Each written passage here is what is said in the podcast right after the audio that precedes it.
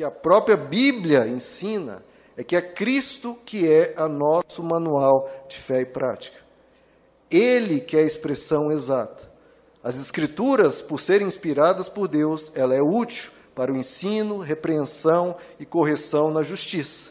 Mas a própria Bíblia ensina que o padrão do viver cristão é Cristo.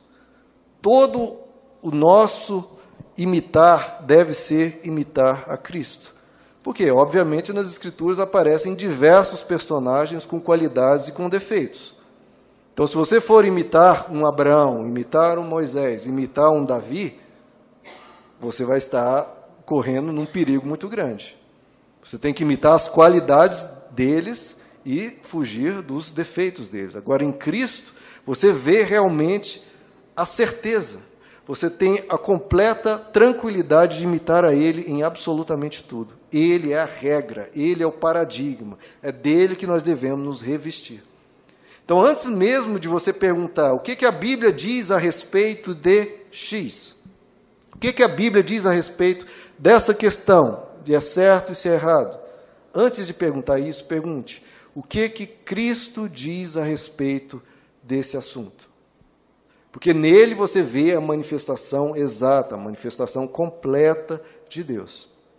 Eu, queridos, da minha parte, eu, depois que eu cheguei a esse entendimento de Cristo ser o paradigma, de Cristo ser a totalidade da manifestação de Deus, de Ele ser o Logos, a revelação perfeita de Deus, eu não relativizo Jesus. Nunca mais.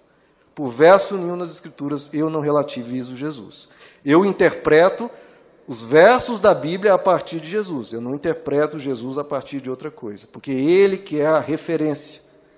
Ele que é a causa, Ele que é a origem, Ele que é a perfeição. As outras coisas você analisa a partir dele. Por exemplo, dá um exemplo claro. No Concílio de Jerusalém, Atos capítulo 15, discutindo sobre o que, que os gentios deveriam guardar da lei de Moisés dos vários assuntos ali tratados, na conclusão dada pelo apóstolo Tiago, ele diz: Olha, se guardem, não, os gentios não devem comer comida sacrificada aos ídolos. E os gentios não devem comer comida sufocada, carne morta por sufocamento. Alguém aqui já comeu carne morta por sufocamento? Bom, como é que nós vamos saber, né, queridos? No almoço de hoje, e na janta de hoje vocês podem estar, estar cometendo um pecado aqui aos olhos de Tiago e do Concílio de Jerusalém. Porque você não sabe se aquele frango, ou, ou aquela vaca, ou aquele porco, ou o peixe, tira-se da água, talvez morreu por sufocamento.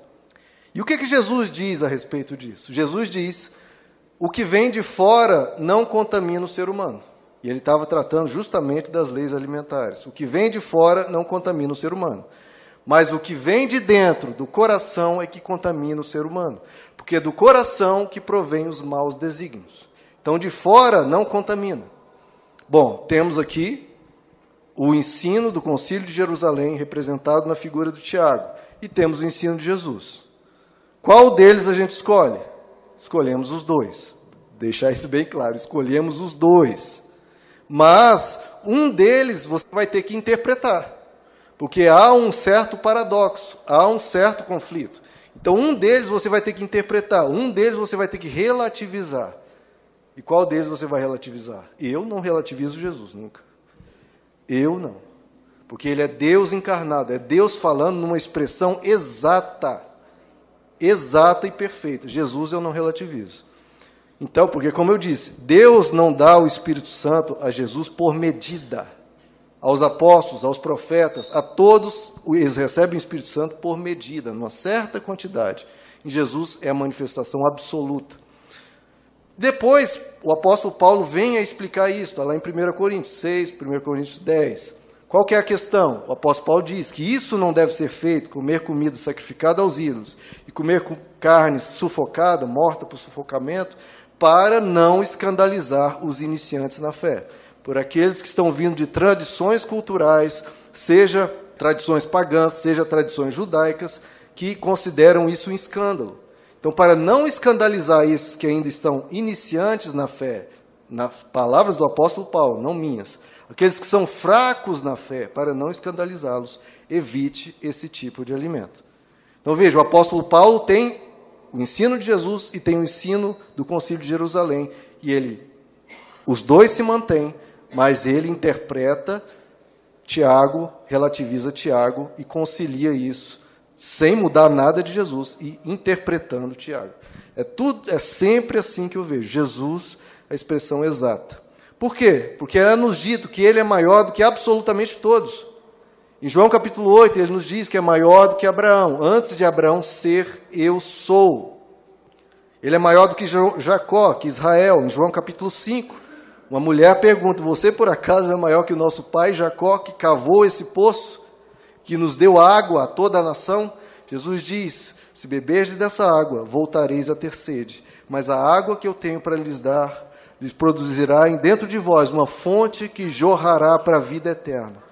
Então, sim, eu sou maior do que Jacó. Jesus diz que ele é maior que o templo.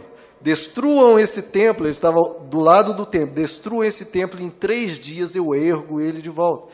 E pergunto, mas dizem, mas olha, por 46 anos estão edificando esse templo, em três dias você vai edificá-lo?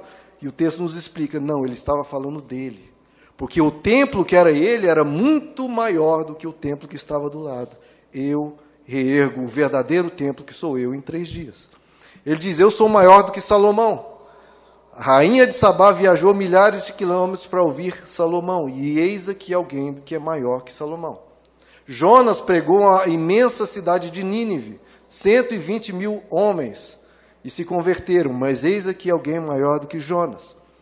Ele é maior do que os, os grandes, os maiorais do Antigo Testamento, Moisés e Elias. Moisés, como o ente que trouxe a lei de Deus, e Elias como o pai e o maior dos profetas. No Monte da Transfiguração está ali Jesus, manifesta sua glória aos discípulos, aparece em Moisés, representante da lei, Elias, representante de todos os profetas. E os três discípulos, Pedro, Tiago e João, João ficam assim abismados. Eu estou diante de, do grande Moisés, eu estou diante do grande profeta Elias. Quem mais mesmo? Ah, tem o carpinteiro aqui de Nazaré. Eles não tinham ainda a noção da dimensão de Jesus, por isso que Jesus se manifesta na glória dele e vem uma voz do, do alto dizendo: Este é o meu filho amado, a quem vocês devem ouvir? A ele. Tem Moisés, tem Elias, muito bem, muito bem, mas quem é o meu filho amado é Jesus, é a ele que vocês ouvem a Jesus. Os outros vocês ouvem interpretando a partir de Jesus. A Jesus não relativizem, a ele ouvi. O próprio Moisés diz em Deuteronômio capítulo 18: Quando vier um profeta semelhante a mim, Deus falando pela boca de Moisés, vocês vão ouvir a ele.